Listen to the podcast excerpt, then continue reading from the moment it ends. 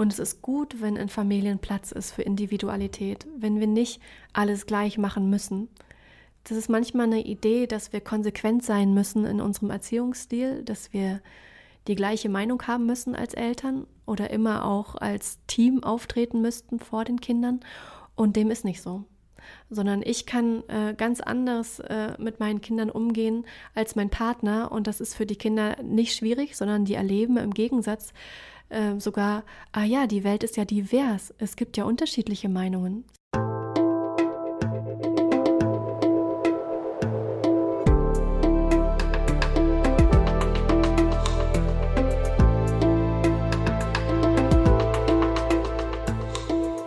Willkommen bei dir, der Seven Mind Podcast mit Impulsen für ein gutes Leben. Für alle, die mehr Achtsamkeit und Gelassenheit in ihren Alltag bringen möchten. Hi und herzlich willkommen im Seven Mind Podcast. Mein Name ist René Träder und das ist der zweite Teil vom Interview mit der Expertin im Bereich Elternsein, Anne Hackenberger. So hat sie vor einigen Jahren in Eberswalde das Zentrum für Achtsamkeit und Familie gegründet und im ersten Teil des Gesprächs, das vor einer Woche hier im Podcast veröffentlicht wurde, haben wir schon gesprochen darüber, was es überhaupt bedeutet, Familie zu sein, wie sie Familie lebt und erlebt und was es eigentlich heißt, Eltern zu werden im Vor Vorfeld. Und jetzt im zweiten Teil wollen wir ein bisschen ausführlicher darüber sprechen, was es überhaupt heißt, Eltern zu sein, was das eben auch mit der Paarbeziehung macht. Und wir haben ja auch schon den Jesper Juhl ganz oft angesprochen, so im ersten Teil, wo du in dem Institut eine Ausbildung gemacht hast. Und auch da lass uns noch mal ein bisschen genauer drauf schauen, was ist das Erziehungskonzept von diesem dänischen Familientherapeuten und was können wir daraus mitnehmen jetzt und wie kann Erziehung im 21. Jahrhundert oder Familie im 21. 21. Jahrhundert gut funktionieren. Nochmal herzlich willkommen, Anne. Ja, vielen Dank. Ich freue mich. Dann lass uns direkt mal einsteigen bei dem Jesper. Da hast du im Dänischen Institut eine Ausbildung gemacht und vielleicht kannst du uns mal so ein bisschen einführen, so was ist die Philosophie von, von ihm gewesen und von diesem Institut gewesen? Was ist der Ansatz bei Erziehung und bei Familie? Ähm, also Jesper Juhl ist ja im Prinzip ähm, einer der führenden ähm, Familientherapeuten in Europa gewesen und er ist wirklich, man kann es nicht anders sagen, er ist wirklich Anwalt der, der Kinder. Und er hat ja mehrere Bücher geschrieben, wie zum Beispiel Das kompetente Kind oder auch die kompetente Familie. Und immer wieder hat er eigentlich uns wachgerüttelt dafür, dass die Kinder eine große Kompetenz mit sich bringen und dass sie auch immer kooperieren. Was jetzt vielleicht für manche Eltern völlig unverständlich ist, wieso kooperiert ein Kind, aber es ist so, dass ein Kind eben immer reagiert auf, äh, auf das, was seine Eltern mitbringen ähm, und das manchmal auch spiegelverkehrt passiert. Das heißt, dann geht es meiner Mama vielleicht nicht so gut äh, und als Kind hänge ich dann an ihrem Rockzipfel und lasse sie nicht aus den Augen, weil ihr geht's ja nicht so gut. Ja? Und als Mutter nehme ich dann vielleicht wahr, oh Gott, das Kind äh, ist eine kleine Klette und will mich irgendwie hier äh, die ganze Zeit für sich haben. Dabei kooperiert das Kind mit, den, mit der Mutter, der es gerade nicht so gut geht. Ja? Und ähm, Kannst du noch mal ein bisschen genauer erzählen, was heißt der Begriff kooperieren? Weil mhm. normalerweise verbindet damit, verbindet man damit ja, dass man auf einer Ebene quasi etwas gemeinsam macht, gemeinsam erschafft. Was meint Kooperation hier? Was meint Kooperation hier? Es meint im Prinzip, ähm, dass die Kinder auf das, was die Erwachsenen aussenden, reagieren in einer Art und Weise, ja. Ähm, und wir denken dann vielleicht, äh, das Kind macht nicht das, was es soll, aber das Kind äh, reagiert genau auf das, was im Inneren in uns passiert. Mhm. Und da passt es ja auch an der Stelle sehr gut mit der Achtsamkeit zusammen, wo es ja immer wieder darum geht, zu erkunden, was in mir passiert und sich dessen bewusst zu sein und zu bemerken, dass wir ähm, tatsächlich oftmals die Verantwortung für äh, die Emotionen, die in uns passieren als Eltern, auf das Kind abwälzen. Ja, und dann ähm, sage ich vielleicht, weil du dich so und so verhältst, fühle ich mich jetzt schlecht, ja. Und dabei ist es äh, nicht so, sondern die Gefühle entstehen ja in mir. Und da sind wir vielleicht auch so bei den zentralen Ansatzpunkten, die Jesper Juhl ähm, mit reingebracht hat, nämlich die persönliche Verantwortung. Ja? Wirklich ähm, die Verantwortung zu übernehmen für meine eigenen Gefühle aber auch für meine Bedürfnisse, ja, ähm, für dafür meine eigenen Grenzen zu beschützen, zum Beispiel, ja, die zu spüren, wahrzunehmen ähm, und auch entsprechend zu äußern. Und auch das Thema Integrität, also das passt ja mit den Grenzen ganz gut zusammen, ja, wie, wie kann ich meine eigene Integrität beschützen, aber auch vor allen Dingen, ähm, dass die Kinder die Möglichkeit haben, ihre Integrität zu beschützen.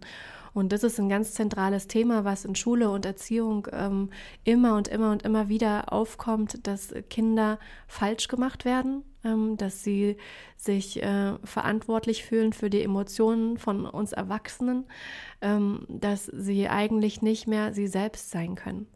Und, äh, und diese, ja, diese Begrifflichkeiten von persönlicher Verantwortung, von, von äh, Integrität sind hier ganz wichtig. Und der Jesper Juhl spricht auch immer wieder von, vom Selbstgefühl, ja, was nicht so sehr Selbstbewusstsein ist, sondern das Bewusstsein dafür, was wirklich eigentlich äh, Teil von mir ist, was in mir vorgeht. Wie viel weiß ich eigentlich über mich selbst? Mhm. Und wie kann man das ganz praktisch leben, wenn wir uns jetzt vorstellen, vielleicht ein Kind, das zwei Jahre ist, ein Kind, was so sechs Jahre alt ist und ein Kind oder fast schon Teenager dann ja so mit zwölf, dreizehn. Wie kann man das Leben als Eltern, diese Integrität zulassen? Wie kann man eben das Kind Kind sein lassen und sich selbst ja, entdecken oder leben lassen? Mhm. Ähm, also eigentlich ist es wirklich immer wieder ähm, wirklich hinzuschauen, ja, äh, und das Kind auch zu fragen, zum Beispiel, ja, ihm zuzutrauen, dass es durchaus eine eigene Meinung hat und eigene Entscheidungen treffen kann oder zumindest doch diese Meinung mit einbringen kann. Dass wir nicht über die Köpfe der Kinder hinweg entscheiden, sie nicht zum Objekt machen, ich denke, das ist eigentlich einer der wichtigsten Punkte, dass wir immer wieder dazu neigen, uns gegenseitig, aber auch unsere Kinder zu einem Objekt zu machen und zu bemerken, wir sind Subjekte. Ja, und jedes Kind möchte sich gefühlt fühlen äh, und möchte, dass, dass wir als Erwachsene in seine Gefühlswelt eintauchen können und die auch widerspiegeln können. Ähm, und sobald ich äh, mit einem Kind oder einem anderen Menschen überhaupt als Objekt umgehe, dann ist es ja überhaupt erst möglich, ein Kind zu strafen, zum Beispiel, ja. Ähm, oder auch, äh, also aus meiner Sicht äh, ist auch einfach vieles, was in der konventionellen Schule läuft, ähm, eigentlich eine Objektifizierung der Kinder, ja. Ähm, und das ist eigentlich was, wo wir viel mehr hingucken können, mehr Subjekt, weniger Objektbeziehung. Mhm. Ja, das gilt ja für uns als ganze Gesellschaft genau. eigentlich so. Ja. Und schon wenn ich jetzt in die volle S-Bahn einsteige ähm, und gucke ich jetzt auf die alle, auf die Leute als Objekte, so, mhm. die mir jetzt den Sitzplatz wegnehmen mhm. und die Luft zum Atmen, mhm. oder akzeptiere ich quasi, dass jeder genauso wichtig ist und dass jeder ein Recht hat und auch eine Bedeutung hat, diesen Weg, den er oder sie jetzt gerade zurücklegen will. Und was verändert das schon an der Stelle so? Aber es ist, mhm. glaube ich, echt schwer, das so im Alltag immer wieder zu leben, weil wir ja in einer, glaube ich, Gesellschaft leben, ähm, die tatsächlich sehr objektorientiert ist so. mhm. und auch Menschen super leicht zu Objekten macht. Genau, und da ist im Prinzip das äh, sehr, sehr Spannende, was am Deutsch-Dänischen Institut für Familientherapie ähm, unterrichtet wird, aber auch eben genau das, was, äh, was Jesper Juhl eigentlich immer wieder reingebracht hat. Die Beziehung ist das, um was es geht, ja.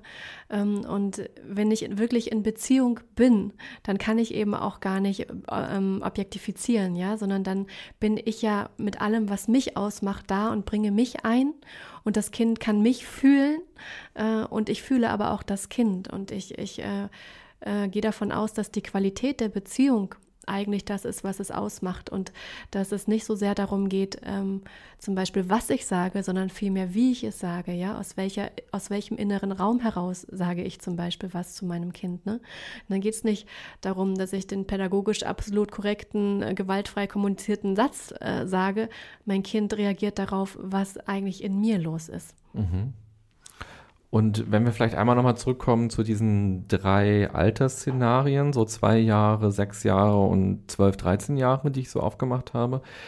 Und wenn ich jetzt noch ganz plakative Beispiele da reinpacke, das erste Beispiel ist zwei Jahre und es will ganz viel Schokolade essen, quasi, so das ist so der Wunsch von dem Kind, ganz viel Süßkram und bloß nicht Gemüse so dieses sechsjährige Kind hat total gar keinen Bock auf Mathe-Hausaufgaben und das zwölf- oder dreizehnjährige Kind denkt halt sowieso, Schule ist das allerletzte und ich muss mit meinen Freunden, die vielleicht auch schon die ersten Drogenerfahrungen gemacht haben, durch die Häuser ziehen. So als Eltern ähm, ist man dann ja super leicht in dieser, in diesem Objektblick, weil man will nicht, dass das Kind nur Süßes ist. Man will nicht, dass es nicht die Hausaufgaben macht und man will eben auch nicht, dass es vielleicht mit, mit anderen Kids unterwegs ist, die irgendwie einen schlechten Einfluss haben. Wie kann man mit diesem Ansatz heraus quasi auf diese Beziehungen schauen und dann eben auch sagen, ich lasse diese Integrität und ich lasse das Kind, diesen Menschen dort das machen, weiß ich nicht, ob das die Antwort ist, ähm, was er oder sie will und eigene Erfahrungen sammeln. Oder gibt es dann trotzdem noch als Eltern mit sozusagen mehr Wissen über die Welt und mit auch gut gemeinten Gemüse essen, Mathe, Hausaufgaben machen, keine Drogen nehmen, dann doch irgendwie auch die Möglichkeit zu sagen, du isst jetzt den Blumenkohl und du isst jetzt nicht nochmal Schokolade. Also ich glaube, da gibt es vielleicht eine Verwechslung mit Führungslosigkeit und das ist überhaupt nicht das, um was es geht. Äh, Jesper Juhl hat auch ein schönes, äh, schönes Buch geschrieben, das heißt Leitwölfe sein und ein anderes, das heißt Nein aus Liebe. Und es geht eben genau darum, äh, auch Führung zu geben, ja, Führung zu sein, eine, eine Möglichkeit für die Kinder, sich zu orientieren in dieser Welt, die ja doch auch sehr, sehr schnell ist und in der viel los ist. Da brauche ich genau so einen Orientierungspunkt. Und wenn ich wirklich mich traue, in Beziehung zu gehen, ja, dann ist es heiß und dann ist es ähm, konfliktbeladen und dann entsteht da was, ja. Und dann kann ich aber in so einer Situation eben auch in einem wirklichen Kontakt sein. Und darauf kommt es eigentlich an, dass ich wirklich in Kontakt bin mit dem Kind, aber eben auch mit mir selber, weil dann kann ich ja wirklich wahrnehmen, was passiert. Und, ähm, und wenn sich mein Kind ernst genommen fühlt äh, und gehört fühlt, dann ist das auf jeden Fall schon mal der erste Schritt. Ähm, und dann geht es nicht darum, dass ich Ja und Arm sage zu allem, was mein Kind tut. Im Gegenteil, ja, gar nicht. Sondern ich muss meine eigenen Werte ja auch gut kennen. Ja, was ist der Leitstern, wo ich mich hinbewege? Äh, und das ist kein Ziel, sondern das ist ein, ein Wert. Und ich, äh, ich glaube, oftmals ähm, haben wir eine ganz interessante Herangehensweise, nämlich dass wir vielleicht in der Situation selbst ähm, du hast jetzt so schön das Beispiel mit den, mit den Drogen zum Beispiel aufgemacht, ne? Und den äh, Freunden, die sagen, nimm doch mal hier, ja, probier doch mal. Und wo liegt denn äh, da die, der Ursprung. Und da kann ich sagen, wenn ich einem kleinen Kind, weil du das Zweijährige angeführt hast, ja, vermittel, dass ähm, wenn ich stärker bin und größer bin, einfach seine Meinung und seine Befindlichkeit übergehen kann, ja, ähm, und dass es gefälligst zu tun hat, was es machen soll, solange es jetzt hier ne, bei mir unter äh, am Tisch sitzt, na dann lernt mein Kind natürlich, ah ja, okay, wenn jemand stärker ist und größer ist, dann sollte ich lieber meine eigene Meinung an den Nagel hängen, das funktioniert sowieso nicht, und dann mache ich einfach das, was gesagt wird, und dann folge ich eben auch demjenigen, der gesagt hat, so jetzt äh, trinken wir äh, Alkohol oder jetzt nehmen wir die Drogen. Also es geht eigentlich darum, Kinder in ihrer Selbstverantwortung zu stärken, also Kinder wirklich eher ähm, dazu zu ermutigen, sich selbst zu vertrauen.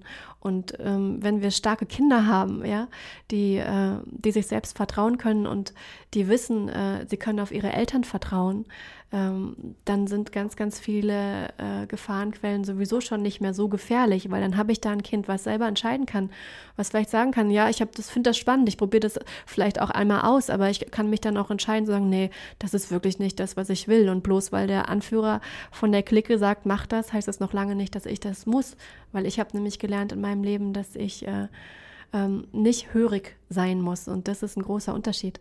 Und das heißt überhaupt gar nicht, dass ich den Kindern immer ihren eigenen Willen lasse, sondern das heißt zum Beispiel zu sagen, in dem Fall mit der Schokolade, ja, ich sehe, du hättest total gerne mehr Schokolade und du bekommst jetzt aber leider keine.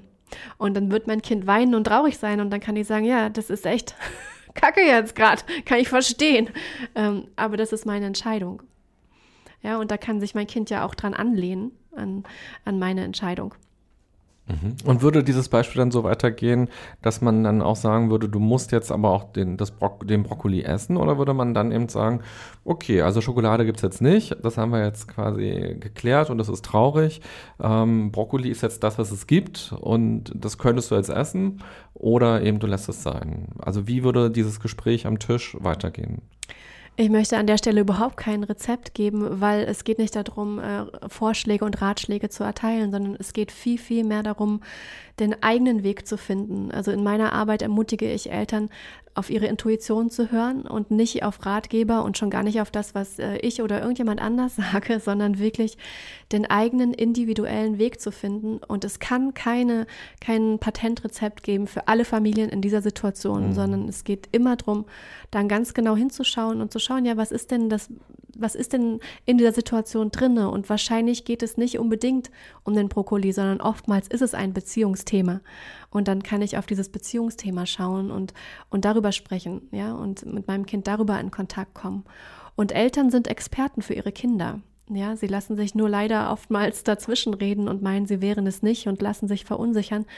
Und, äh, und viel wichtiger als das, was ich dazu denke, was man in dieser Situation machen könnte, ist doch hinzugucken, zu sehen, wie ist es denn für mich jetzt hier mit meinem Kind und was kann unsere Beziehung jetzt in diesem Moment stärken? Braucht mein Kind vielleicht gerade den Halt von mir und das Gefühl, okay, da gibt es jemand, der, da kann ich mich rangeln, da kann ich mich auch mal abarbeiten, auch sowas ist ja vielleicht manchmal wichtig. Oder braucht es äh, ein Verständnis dafür, dass es gerade eben äh, eine Phase hat, in der Brokkoli nur mal richtig doof ist. Mhm. Und dann lass uns äh, trotzdem, und ich verstehe das natürlich total, dass es nicht das Patentrezept gibt und äh, darum soll es ja auch gar nicht gehen, aber ich glaube, an solchen Beispielen kann man ganz gut so ein Konzept mal abarbeiten und mal verstehen, so wie könnte man das mit Leben füllen und was bedeutet das eigentlich? Und eben auch, wie du ja auch deutlich gemacht hast, zu sagen, es geht nicht um Führungslosigkeit, es geht auch mhm. darum, Nein sagen zu dürfen und das auch zu müssen. Wie wäre das dann, oder das hast du ja bestimmt auch erlebt, so, du hast ja gesagt, dein Sohn, ähm, der ist ja schon ein bisschen älter und der, der ist ja schon in der Schule mhm. und der wird ja auch nicht immer Bock auf die Hausaufgaben haben haben. So, und wie, wie gehst du damit um, so vor diesem Erziehungshintergrund, wenn er deutlich macht, so, oh, ich habe da Hausaufgaben auf, aber so, pff, ich habe tausend andere Sachen, die ich spannender finde und ich mache das jetzt nicht oder ich will das nicht machen? Ähm, also ich gehe davon aus, dass das System Schule, so wie wir das äh, erleben, sowieso nicht unbedingt dafür da ist, äh, um Kindern dabei zu helfen, ihr Potenzial zu entfalten. Und ich bin tatsächlich an einer Schule, an der es keine Hausaufgaben gibt. Auch aus dem Grund, also wir haben uns ziemlich intensiv mit dem Thema Schule beschäftigt äh, und, ähm, und für uns entschieden, dass wir eine, eine freie Schule gehen tatsächlich, wo dieses Thema gar nicht so sehr aufkommt, weil äh, ich möchte, dass meine Kinder und am besten alle Kinder eigentlich aus einer intrinsischen Motivation heraus lernen können. Ja, und nicht für mich oder für ihre Zukunft, sondern weil sie es wissen wollen. Und ich habe so oft erlebt, dass mein, meine beiden Söhne ja Experten in Thematiken waren, ja, einfach weil sie selber sich so sehr dafür interessiert haben. Und dann geht es viel mehr darum, hinzugucken, was interessiert denn mein Kind wirklich jetzt gerade und wie kann ich diese Neugierde unterstützen. Zum Beispiel hatten wir mal zwischendurch das Thema äh, Fossilien, was total in war, ja. Und dann haben, sind wir in die Bücherei gegangen, haben ein Buch dazu ausgeliehen. Wir sind ins Museum gefahren, wir haben einen Film geguckt und ich habe alles unterstützt, um diese natürliche Neugierde, die die Kinder ja mitbringen, ja, zu befriedigen, ihnen Wege zu zeigen, wie sie lernen können, statt ihnen beizubringen, äh, dass ich als Erwachsener jetzt weiß, äh, was dran ist. Und Schule stellt viele, viele Fragen. Und äh, eigentlich interessieren leider die Kinder oft die Antworten nicht unbedingt. Mhm. Und lieber zu gucken, was sind denn die Fragen der Kinder und wie kann ich darauf antworten. Ja, also toll, dass ihr so eine Schule gefunden habt. Wahrscheinlich werden aber auch jetzt viele zuhören, die sind nicht an so einer Schule und die haben sich vielleicht in dem Moment, wo ich die Frage gestellt habe, die gefreut. Hoffnung gehabt, ich und sag gedacht, jetzt. Ja. ja, vielleicht kommt da eine spannende Antwort. Kannst du vielleicht trotzdem eine Antwort geben? Wie würdest du mit so einer Situation umgehen? Es, in, in dem Schulalltag deines mhm. Sohnes wird es ja auch Dinge geben, auf die er vielleicht weniger Lust hat. Vielleicht muss er auch mal mhm. lernen für einen Test oder für eine Klausur oder so, ähm, wo am Ende vielleicht auch klar ist, da gibt es eine Note. Ich weiß nicht, nicht, mhm. wie das genau abläuft bei eurer Schule. Ähm, es wird ja nicht immer, oder man hat ja nicht immer Bock auf alles. So. Mhm. Ähm, wie, wie wächst du vielleicht die intrinsische Motivation oder wie schaffst du es, ähm, ihn dazu zu bringen, sich auch mit Dingen auseinanderzusetzen, auf die er vielleicht keinen Bock hat, weil irgendwie gehört das ja auch zum Leben dazu, mhm. so auch im Berufsalltag. Mhm. Selbst wenn man den geilsten Job der Welt hat, wird man Dinge haben, auf die man keinen Bock hat. Ja, also eigentlich setze ich da schon sehr viel früher an. Ich gebe ja auch die Eltern-Kind-Gruppen Entdeckungsraum und da kann ich immer wieder erleben, ähm, wie Eltern äh, es schwer aushalten können, dass ihre Kinder ähm, Fehlschläge erleben. dass sie zum Beispiel äh, auf, eine, auf ein Klettergerüst nicht hochkommen und dann sind die Eltern versucht, ihnen zu helfen. Ja, und, äh, und immer wieder lade ich die Eltern ein, an dieser Stelle mal abzuwarten, zu gucken, was macht denn das Kind von sich aus? Und dann kann ich sehen, dass es einen Entwicklungsmotor in den Kindern gibt, ja, der auf der einen Seite Sicherheit braucht, den sicheren Hafen, um sich entwickeln zu können. Und auf der anderen Seite aber ist da eine irre Motivation, eigentlich über sich hinaus zu wachsen. Und dieses Bedürfnis, über sich hinaus zu wachsen, das ist uns allen äh, quasi in die Wiege gelegt. Und ich, äh, ich glaube, dass wenn meine Kinder das lernen können, ja, dass es für sie eben auch wichtig sein kann, dran zu bleiben, Fehlschläge äh, zu erleben und trotzdem weiterzugehen, dass das was sein kann, was sie zum Beispiel auch für die Schule motivieren kann. Mhm. Ja.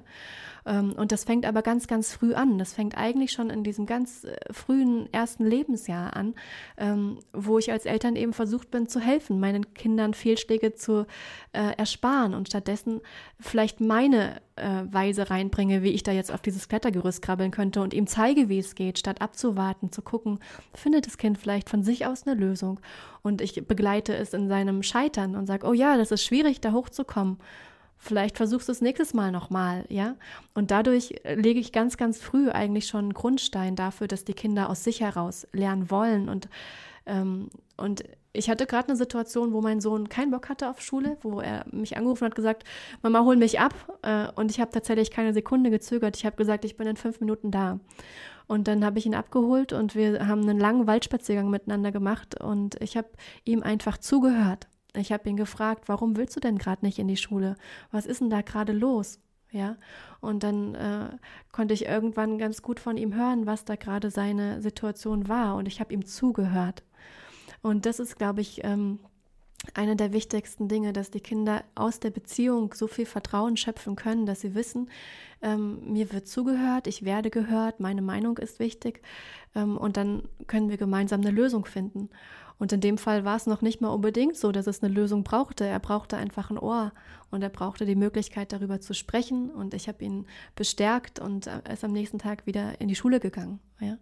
Und das kann ich natürlich leichter, wenn ich, ähm, wenn ich in einer vertrauensvollen Beziehung mit meinen Kindern bin. Und deswegen ist die Beziehung einfach immer das, was trägt. Und über eine Beziehung kann ich, ähm, kann ich eigentlich alles, äh, alles regeln quasi. Und dann wird es aber auch mal die Situation geben, dass meine Kinder einfach anders denken als ich. Und das ist, dass ich vielleicht gefordert bin zu bemerken, ja, das sind halt Individuen und keine kleinen Annes, sondern die gehen ihren ganz eigenen Weg. Ähm, und ich, ich bemühe mich darum, sie darin zu unterstützen und habe natürlich eine gewisse Weitsicht, eine Erfahrung und weiß vielleicht, was, was sinnvoll ist und wichtig ist. Und das kann ich ihnen natürlich auch mitgeben. Es geht nicht darum, äh, die da, wie gesagt, führungslos durch die Welt tappern zu lassen. Mhm. Ich habe zwei Zitate von Jesper Juhl mitgebracht, die mhm. ich sehr schön finde. Und ich würde sie mal vorlesen und vielleicht kannst mhm. du immer noch ein bisschen was ergänzen mhm. dazu und das vielleicht noch ein bisschen genauer erklären und einordnen. Mir geht es um die Interaktion von Persönlichkeiten. Man muss wissen, wer bin ich, wer ist mein Kind. Man kann nichts Generelles sagen darüber, was Mütter für Menschen sind, was Kinder für Menschen sind. Mhm. Da habe ich ja im Prinzip auch schon was zu gesagt, ne? Genau. Immer wieder individuell hinzugucken und möglichst viel über sich selbst zu wissen. Ja. Und das hatten wir vorhin auch schon so ein bisschen äh, dieses Thema, wenn ich ähm, wenn ich gut in Kontakt mit mir selber bin, wenn ich viel weiß über, über mich, dann kann ich ja auch wissen, was bringe ich in diese Beziehung rein. Und wirklich hinzuschauen, wer ist denn da mein Gegenüber? Das ist ja ein kleiner Mensch. Und erstmal davon auszugehen, der bringt ja auch sich selbst mit und Wünsche und Bedürfnisse und, ähm, und wie kriege ich das dann zusammen? Weil oftmals sind die natürlich ganz schön konträr. Will ich was ganz, ganz anderes als meine Kinder, ja. Mhm. Naja, und ich dachte auch gerade daran, ähm, nachdem das Kind geboren ist und gerade die ersten Tage, die ersten Wochen, die ersten Monate, ähm, da hat das Kind natürlich auch Bedürfnisse, mhm. so.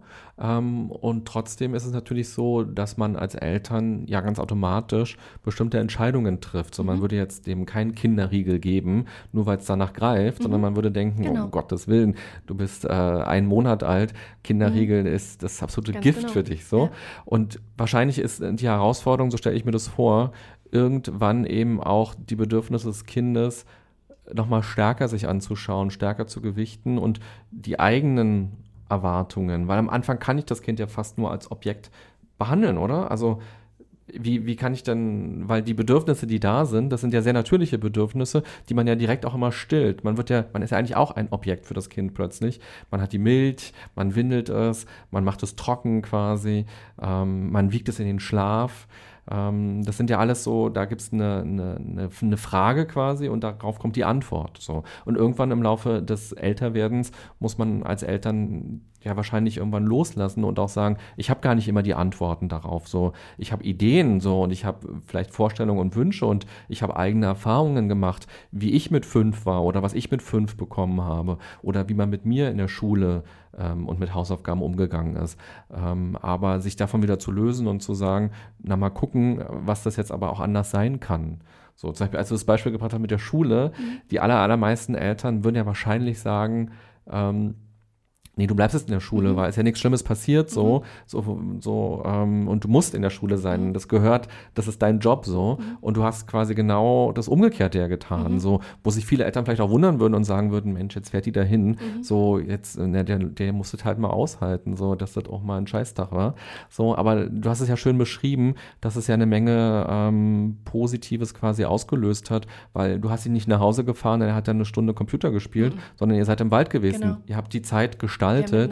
Genau. Ja. Und da ist viel passiert. Mhm. Und irgendwie ja auch schön, dachte ich, als du es erzählt hast, ähm, dass das Kind auch die Erfahrung macht, meine Bedürfnisse werden quasi nicht immer weggebügelt. Mhm. So, nein, du musst im System jetzt funktionieren. Mhm. So, ich dachte auch, naja, klar, stimmt, wenn er jetzt mal einen Tag nicht in der Schule ist, geht die Welt auch nicht unter. So, das wird nichts Radikales verändern. Und stattdessen hat er die Erfahrung gemacht, er hat sich geäußert und da wurde ihm geantwortet mhm. und eine Hand gereicht. Mhm, und genau. so, das ist ja auch eine total schöne ja, Erfahrung. Ja, ja.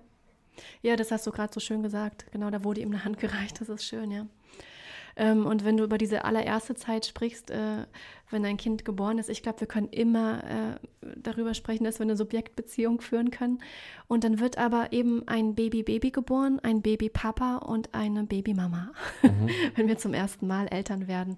Und es ist total normal, dass wir in dieser Zeit nicht genau wissen, wie das funktioniert, weil äh, dann verlässt vielleicht die Hebamme äh, uns oder wir gehen aus dem Krankenhaus nach Hause und wir bemerken, Mist, die Gebrauchsanweisung wurde irgendwie nicht mitgeliefert. Und dann habe ich da so ein kleines Wesen, ja, das ich irgendwie versorgen soll, was mir noch nicht sagen kann, wie. Und eigentlich ist auch da wieder die Achtsamkeit, das hinzuschauen was braucht es denn wirklich? Wirklich anwesend zu sein und präsent zu sein. Und dann lerne ich das ja Schritt für Schritt und ich mache immer wieder auch Fehler. Und wir Eltern machen alle Fehler. Das ist normal, das gehört zum Elternsein dazu. Und ich kann immer wieder hinschauen und gucken, okay, und wie jetzt und was jetzt? Und, äh, und auch mir selber und meinem Partner äh, gegenüber ähm, so mitfühlend, ich kann so sein, ja. Also das ist, glaube ich, ein ganz, ganz elementarer Punkt. Und dann, dann knüpft sich diese Beziehung und dann zeigt mir mein Kind im Grunde den Weg. Das zeigt mir, wie es versorgt werden will, wenn ich wirklich hinschaue, wenn ich wirklich wach und anwesend bin. Und das hat ja viel mit Präsenz zu tun. Und wir sind eben oft nicht wirklich präsent. Ja, dann passiert es vielleicht, dass ich eigentlich gerade mein Kind wickeln will, aber dann kommt doch noch der Anruf auf dem Handy und ich mache das irgendwie alles gleichzeitig. Ja, dann kann ich natürlich nicht hinschauen und wirklich gucken, gut, was, was braucht es jetzt gerade in dieser Situation und wirklich im Kontakt zu sein mit ihm. Und gleichzeitig ist es die Realität, in der, äh, in der wir eben leben, ja, dass viel Reiz da ist, viel Digitales da ist, all das. Und, ähm, und es geht auch nicht darum, immer 100 Prozent äh, präsent sein zu müssen. Das kann man auch von niemandem erwarten. Das ist nicht so. Aber doch zu bemerken, an welchen Stellen gehe ich vielleicht aus der Beziehung, bin eben nicht verfügbar für meine Kinder, weil ich innerlich wo ganz, ganz anders bin. Und ich glaube, das bemerken Kinder. Ähm, und wenn ich immer mal wieder diese Momente habe, in denen ich wirklich authentisch sage, ich hatte das gerade gestern Abend, ja, ich war echt im Stress und äh, ähm, meine Kinder wollten gern noch, dass ich was vorlese. Und dann habe ich irgendwann gesagt, boah, ich kann jetzt gerade echt nicht mehr, weil ich bin gerade total unter Druck. Das hat nichts mit euch zu tun. Das ist einfach nur, weil ich morgen so einen vollen Tag habe. Und darum geht es ja immer wieder, dass in dem Moment kann ich die Verantwortung zu mir nehmen und sie von den Kinderschultern nehmen, dass die sich nicht falsch fühlen, sondern dass sie merken, okay, ja, den Eltern kann es auch mal äh, nicht so gut gehen und die können auch mal auf eine Art und Weise handeln, die blöd ist, aber sie übernehmen die Verantwortung dafür. Mhm. Mensch, das tut mir jetzt leid, dass wegen dem Interview heute. Das hatte nichts mit dem Interview zu tun. Das war einfach, wie ich vorhin sagte, mein Termin-Tetris. Das zweite Zitat, was ich mitgebracht habe, ich glaube, da geht es tatsächlich ähm, um dieses kompetente Kind, was mhm. du vorhin schon angesprochen hast. Ich lese es auch mal kurz vor und du kannst auch noch mal darauf eingehen. Kinder werden mit allen sozialen und menschlichen Eigenschaften geboren. Um diese weiterzuentwickeln, brauchen sie nichts als die Gegenwart von Erwachsenen, die sich menschlich und sozial verhalten. Jede Methode ist nicht nur überflüssig, sondern kontraproduktiv, weil sie die Kinder für ihre Nächsten zu Objekten macht. Ja, da haben wir jetzt auch schon viel, viel drüber gesprochen. Das ist ja im Prinzip Genau das, ja. Also Kinder als vollständige Menschen zu sehen. Ähm, die Maria Montessori hat das ja auch so schön beschrieben, dass die Kinder eigentlich einen inneren Bauplan haben, der sich entfalten möchte. Und Jasper Juhl sagt das jetzt auf diese Art und Weise. Es gibt da immer wieder unterschiedliche Pädagogen, die aber eigentlich ähnliche Dinge sagen. Ähm, und ja, diese Beziehung eben tatsächlich zu pflegen und zu fördern ähm, und den Kindern diesen Raum, diesen sicheren Raum zu ermöglichen, der aus einer Beziehung mit einem authentischen, integeren Erwachsenen entstehen kann. Und dann sind wir eher Vorbild für die Kinder. Wir müssen sie nicht irgendwo hinziehen, ja, Erziehung, sondern wir müssen ihnen eigentlich oder wir dürfen ihnen eigentlich ein Vorbild sein. Ähm, und die Kinder haben ja ein riesiges Vertrauen, was sie in uns legen, ähm, selbst dann, wenn wir sie nicht so gut behandeln. Und sie wollen eigentlich immer gerne auch so werden wie wir, zumindest bis zum gewissen Alter. In der Pubertät ändert sich das dann nochmal, aber vorher ist es so, ja, die, die sehen uns als die Götter. Und das heißt, es ist viel wichtiger, ähm, wie gehe ich mit mir selbst und anderen um. Davon lernt ein Kind. Ein Kind lernt nicht davon, dass ich ihm Vortrag halte. Auch da vielleicht ein kleines Beispiel aus einer Eltern-Kind-Gruppe, ähm, um das nochmal deutlich zu machen. Wenn ich äh, wenn ich beobachte, dass äh, das Spiel der Kinder von zwei Kindern zum Beispiel, die sich Spielzeug hin und her äh, wegnehmen, ja, sage ich jetzt mal. Ähm, und dann, dann erlebe ich oftmals, dass eine Mutter dazwischen geht und, äh, und das Spielzeug dem Kind wegreißt, was eben gerade das Spielzeug des anderen genommen hat und es dem ersten zurückgibt. Ja, was lerne ich da an dieser Stelle als Kind? Ich lerne, es ist okay, wenn ich größer und stärker bin, dem anderen was wegzunehmen. Und das hat es eben gerade getan. Aber ich wundere mich dann vielleicht, warum lernt mein Kind genau das? Ja, es lernt es einfach durch das Vorbild. Und genauso kann ich aber auch ein Vorbild sein darin, zum Beispiel ähm, liebevoll mit mir selbst und mit meinen Mitmenschen umzugehen. Und mein Kind wird das verinnerlichen. Und es geht dann nicht so sehr darum, die Benimmregeln am Tisch zum Beispiel durchzusetzen, sondern es geht darum, selber zu zeigen, ich sitze hier und esse. Ich stehe zum Beispiel eben nicht auf und, äh, und nehme was äh, zu essen zwischen die Zähne, während ich irgendwie durch die Küche renne und tausend Sachen mache, weil was lernt mein Kind daraus? Dass es nicht sinnvoll ist, am Tisch zu sitzen und zu essen.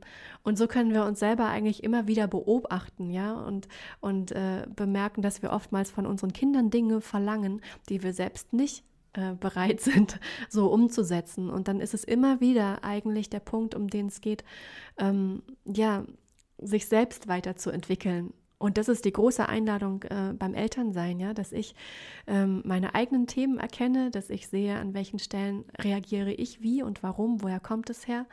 Und ich kann äh, Elternsein wirklich einfach nur als Entwicklungskatalysator beschreiben, ja, wo ich tatsächlich wirklich, wirklich viel ähm, Potenzial für Persönlichkeitsentwicklung drin sehe. Mhm. Ja, das finde ich schön. Also dieses äh, nicht sich fragen, wie soll sich mein Kind weiterentwickeln, genau, sondern, sondern sich wirklich zu fragen, wie kann ich mich? Ja, das ist toll. Ja. Ich erlebe das nämlich manchmal auch so mit, ähm, mit mit Freunden, die Kinder haben. So, dann treffen wir uns und sitzen irgendwie abends im Restaurant und essen was. Und das ist ja toll, mit Freunden, mit Kindern abends im Restaurant zu sitzen und zu essen. Aha. Passiert das? Ja, ja Tatsächlich. total. okay. Und äh, dann gibt es manchmal so die Situation, das Kind quatscht so dazwischen und dann, äh, dann ist so die Frage, so, Mann, wow, musst du immer dazwischen quatschen. Mhm. Und dann passiert aber manchmal tatsächlich auch so, eine, so ein Erinnern und so sagen, ach Mensch, wir Erwachsene machen das ja eigentlich auch ständig mhm, genau. so. Und wenn wir uns mal beobachten, auch wenn das Kind uns was erzählt mhm. oder jemandem was erzählt, wie oft ihm auch dazwischen gequatscht wird, weil ja. der Erwachsene denkt, ja, jetzt mit den Bausteinen ist jetzt nicht so wichtig, ähm, sondern ich will jetzt was von dir aber. Und das heißt, das Kind macht ja ständig diese Lernerfahrungen mhm. oder eben auch mit diesem Essen so. Mhm. Das finde ich auch total spannend. Ähm, zwischendurch zum Beispiel ganz viel zu essen und dann am, am, am Tisch mhm. keinen Hunger mehr zu haben, das ist ja mhm. oft auch ein kopiertes Verhalten Exakt, so ja. von den Eltern. Wie könnte denn diese, diese Bausteinsituation, die du beschrieben hast, wie könnte die denn besser gelöst werden? Also würde man als Eltern dann das quasi beobachten und denken, ja Mist, jetzt hat mein Kind den Baustein da geklaut von dem anderen Kind ähm, und das andere Kind ist jetzt traurig und weint, aber die müssen unter sich jetzt eine Lösung finden oder wie könnte man als Eltern darauf gut reagieren? Das kommt wirklich sehr, sehr auf das Alter der Kinder an. Das, auch da kann ich jetzt keine ganz pauschale Antwort geben, weil es gibt im ersten Lebensjahr noch gar nicht dieses Meins-Deins-Gefühl.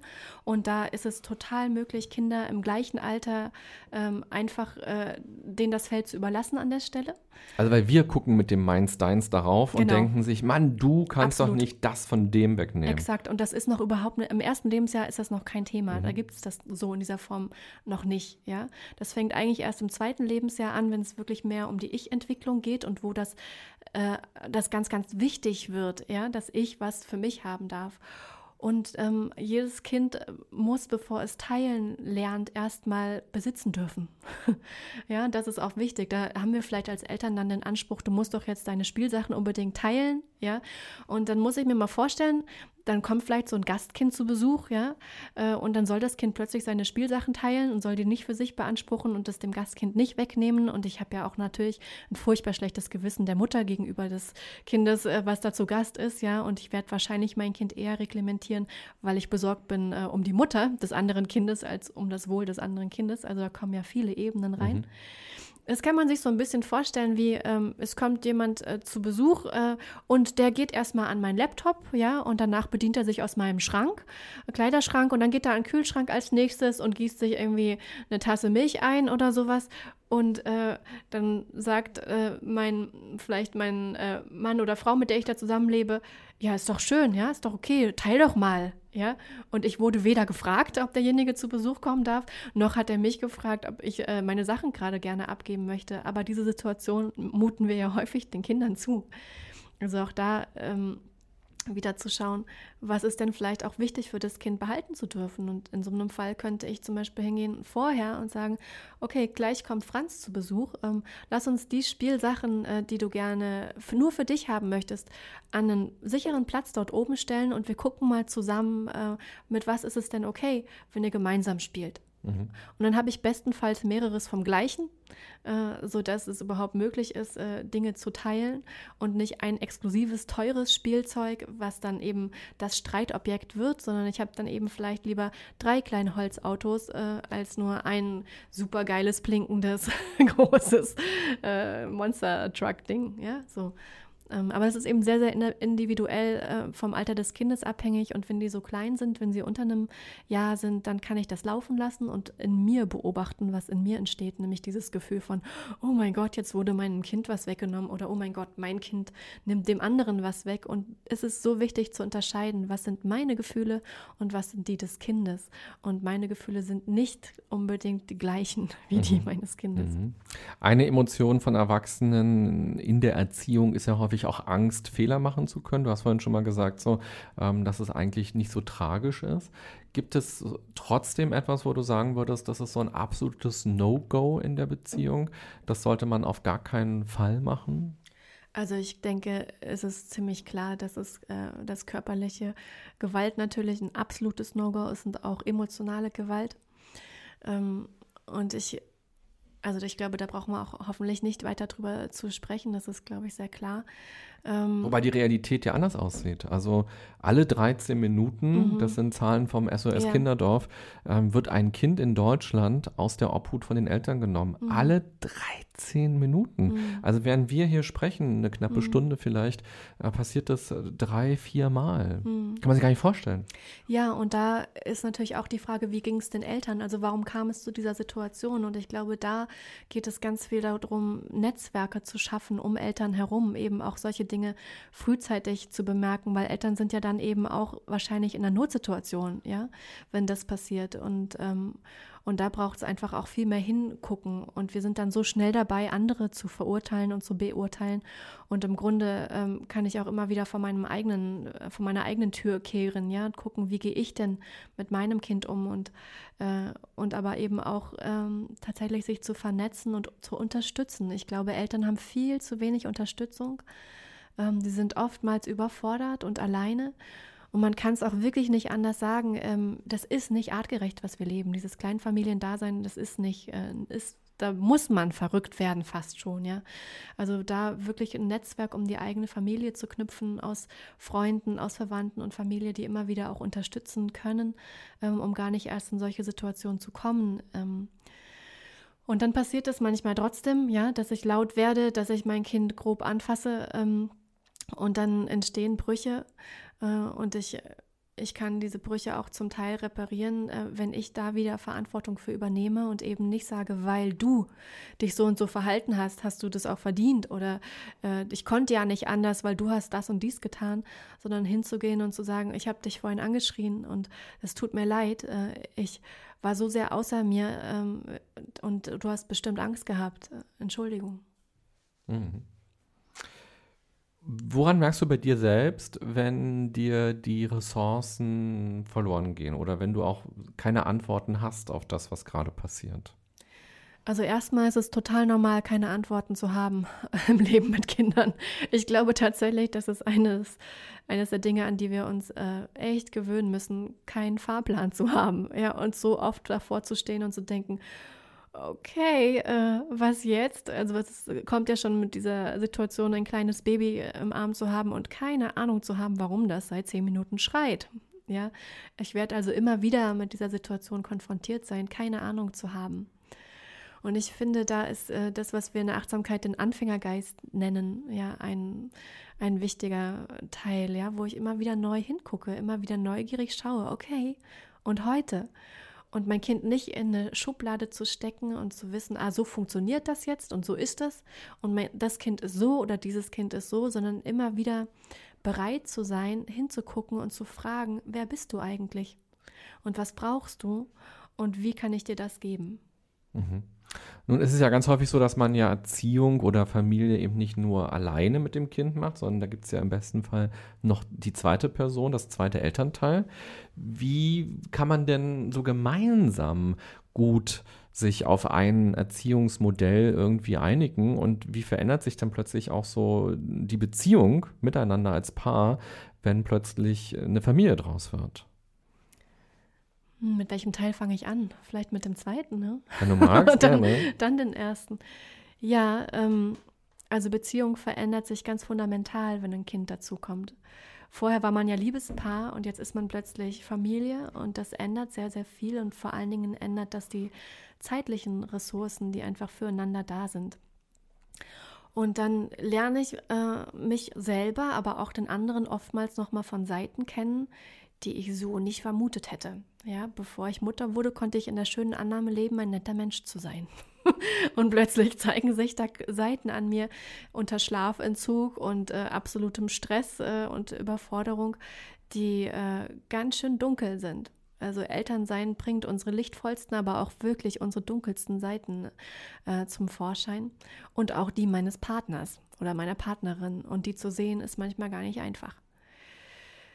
Und ähm, was wirklich, wirklich wichtig ist, ist eigentlich ähm, der, der Paarbeziehung ähm, nach wie vor einen Raum einzuräumen. Also die Paarbeziehung ist das erste Kind, sage ich mal, zwischen einem Liebespaar. Ja, Diese, dieser gemeinsame Raum, diese gemeinsame Beziehung ist die erste Beziehung und dann kommt das Kind dazu.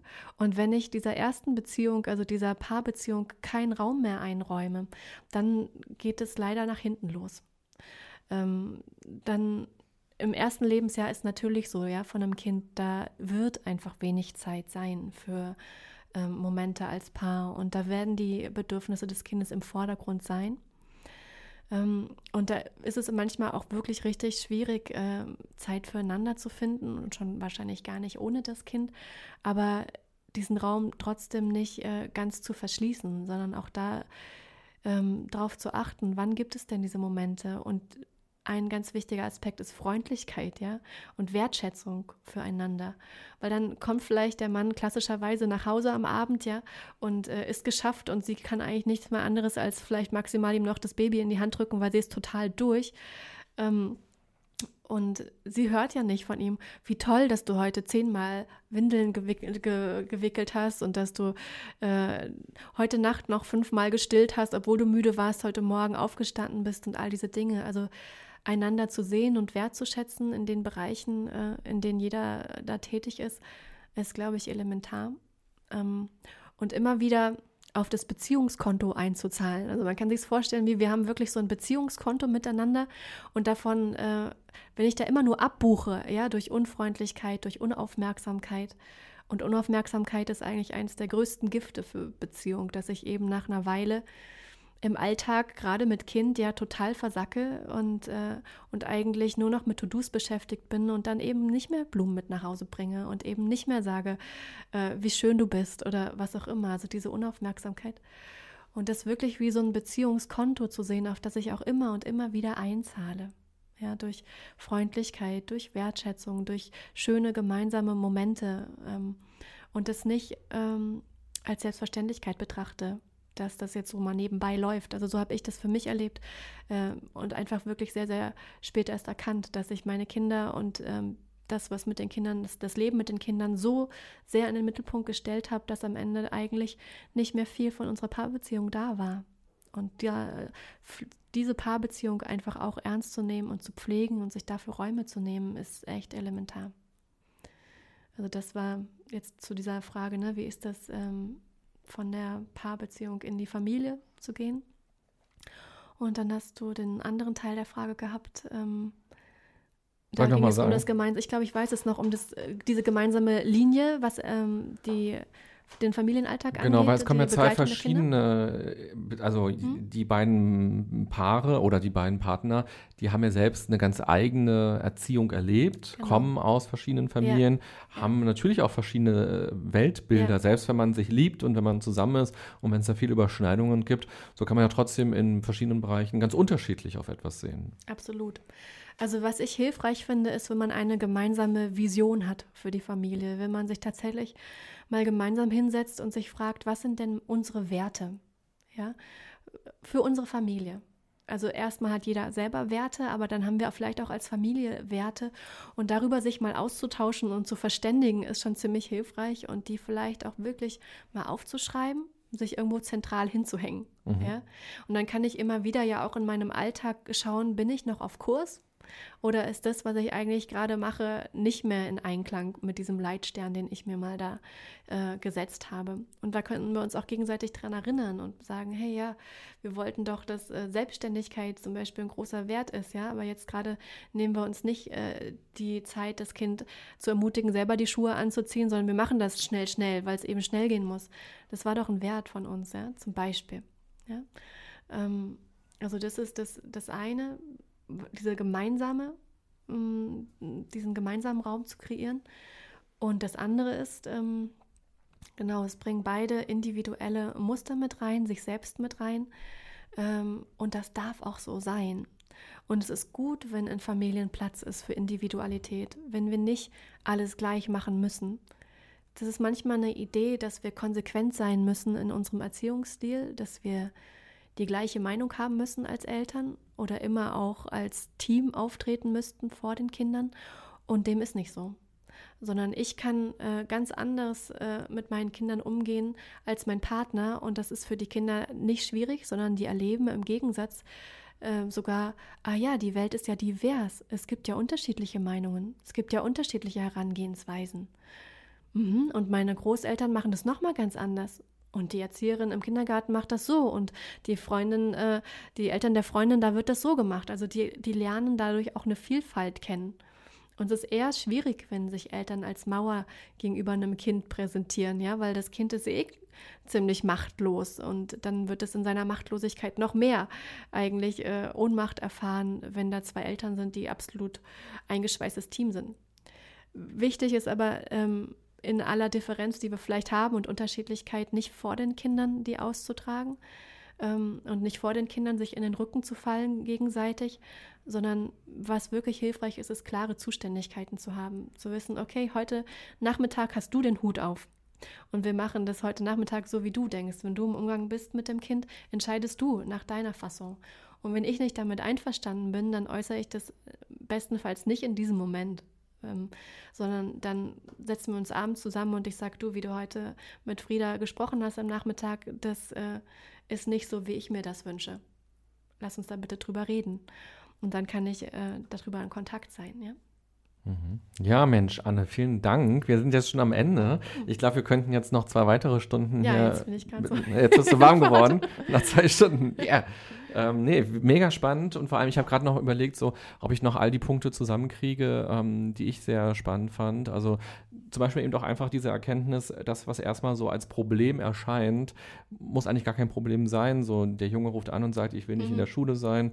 Oder ähm, eben auch das letzte Beispiel, was du gerade gebracht hast, ähm, dass man sich das erstmal so anguckt und sagt, ah, okay, so ist das. Und mal gucken, was da auch Schönes draus sein kann. Zum Beispiel eben auch als Eltern, dass wir nicht die gleiche Meinung haben. Mhm und nicht denken, ach Mist, Mann, wir müssen doch jetzt die gleiche Meinung haben, sondern das eben auch als wertvoll empfinden und sagen können, ja, ist doch toll. Das Kind lernt dadurch, dass es verschiedene Meinungen gibt und dass man auch damit umgehen kann. So.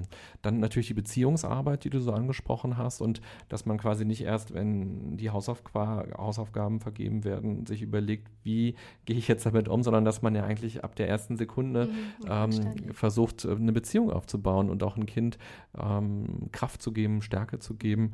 Ähm, es gab noch viele andere sehr, sehr spannende äh, Sachen und ich kann mir gut vorstellen, dass viele Eltern mit zwei großen Ohren zugehört haben und das auch sehr, sehr spannend fanden. Wenn man mehr davon wissen will, kann man ja auf jeden Fall den Seven Mind Kurs mitmachen, Eltern sein. Da werden auch nochmal alle Informationen in den Show Notes reinkopiert. Also wer da Lust hat, findet dort nochmal den Link und die Infos dazu. Und ansonsten kann man ja auch mit dir Kontakt aufnehmen. Wie geht das? Genau, ich habe eine Website, die heißt achtsamkeitundfamilie.de. Also wenn man Achtsamkeit und Familie googelt, dann kommt man relativ schnell bei mir an. Ähm, und ich gebe Kurse und Workshops und Seminare und Vorträge in Eberswalde und Berlin, aber auch deutschlandweit. Also man kann mich buchen für Veranstaltungen. Ähm, man kann aber auch sehr, sehr gerne ähm, den neuen Online-Kurs, der nächstes Jahr rauskommt, buchen. Der geht ein Jahr lang tatsächlich, begleitet ein Jahr lang äh, das Elternsein. Ähm, und ich mache auch äh, Einzelberatungen, Familienberatungen, Paarberatungen mit dem Hintergrund vom Deutsch-Dänischen Institut, also mit dem, was wir über Jesper Juhl angesprochen haben. Und da ganz gerne einfach ähm, eine Mail at achtsamkeit-und-familie.de schreiben. Ähm, dann kommt es bei mir an. Auf der Website sind auch nochmal alle Kontaktinfos.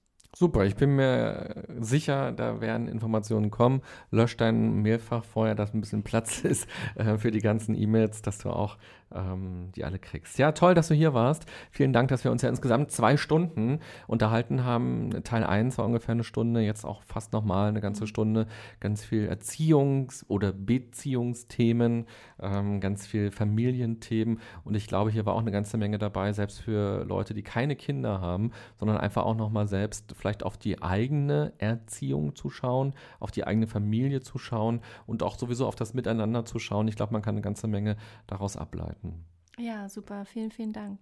Sehr gerne. Dann, liebe Podcast-Hörer, lieber Podcast-Hörer, wenn du Lust hast, ähm, kannst du auch uns gerne eine E-Mail schreiben, quasi, was fandest du spannend? Welche Themen würdest du dir auch gerne nochmal vertiefend wünschen? Vielleicht auch für die Impulsfolgen, die immer jeden Monat mehrmals quasi kommen für euch. Gibt es auch nochmal Aspekte, wo ihr gesagt habt, ach Mensch, da sind nochmal Fragestellungen drin, die würde ich gerne auch nochmal ein bisschen tiefer beleuchtet haben.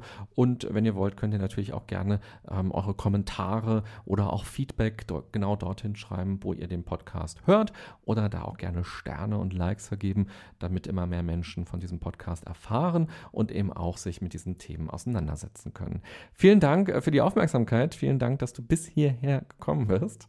Ich wünsche dir eine gute und achtsame Zeit. Bis bald. Bye bye, sagt René Träder.